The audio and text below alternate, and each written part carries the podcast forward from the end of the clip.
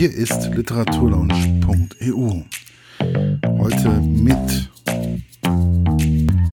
heute mit der Rezension zu Coldworth City, ein Buch von Mona Kasten. Der Klappentext. Vor drei Jahren täuschte Raven ihren Tod vor. Um der skrupellosen Forschungsorganisation AID zu entkommen. Seitdem ist sie auf der Flucht. Denn Raven ist eine Mutantin, die über außergewöhnliche Fähigkeiten verfügt.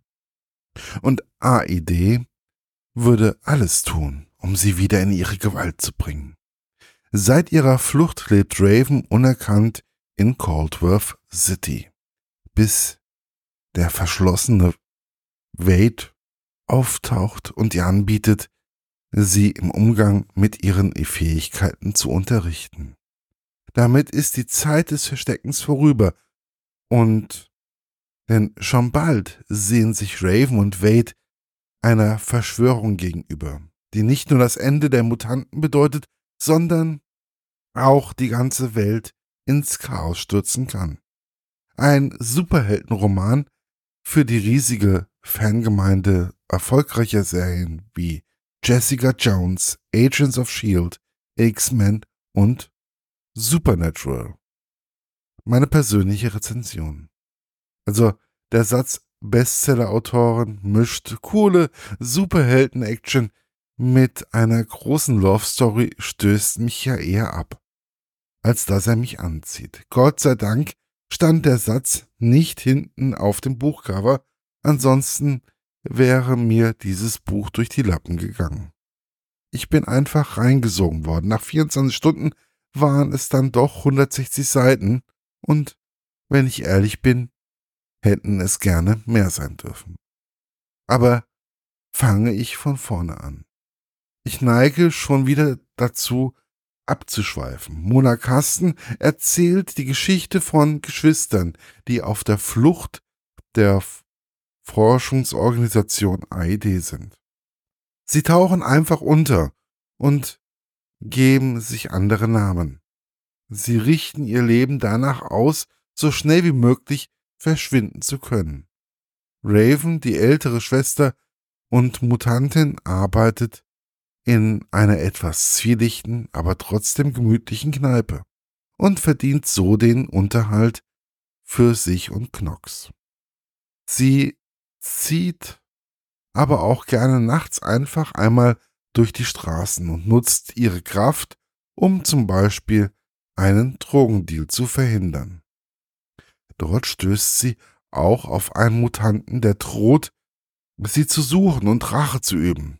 Dies gelingt ihm auch.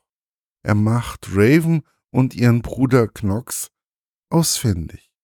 Wenn Wade nicht dazwischengekommen wäre, ein Mutant aus dem Untergrund, der Raven dazu bewegen wollte, zum Untergrund zu wechseln, um Krieg gegen die AED zu führen, wäre das Buch da schon zu Ende gewesen. Raven flüchtet zusammen mit ihrem Bruder Knox unter starkem Unbehagen in den Untergrund. Die beiden lernen dort einige Mutanten kennen, die alle unterschiedliche Fähigkeiten haben und deswegen von den Menschen ausgestoßen werden. Gut, am Anfang gibt es da so ein, gibt dies einiges an Problemen und Anpassungsschwierigkeiten, wie dies wohl jeder von uns schon mal erlebt hat, ohne ein Mutant zu sein. Aber es kommt recht schnell zu kleineren Kämpfen mit der IED und zu einem Showdown, wie man ihn des Öfteren in Filmen findet.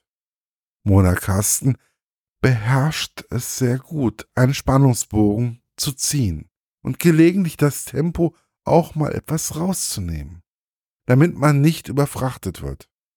Wobei der letzte große Kampf ein wenig kurz war. Da ging es doch recht schnell. Was die Love Story betrifft, sie kommt immer wieder kurz zutage und dann ist sie wieder weg. Aber sie ist immer wieder greifbar, präsent, ohne penetrant zu sein.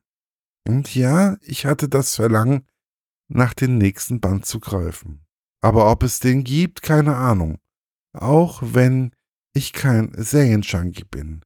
Bei X-Men und Supernatural gibt es doch mehr Folgen. Warum sollte dies bei diesem Buch nicht genauso sein? Ich wünsche mir von ganzem Herzen, dass es noch einige Folgen davon gibt. Zumindest wenn Mona Kasten so weiter schreibt. Ich wünsche es ihr und somit auch mir, denn so eine Autorin sollte ruhig noch viele Bücher schreiben.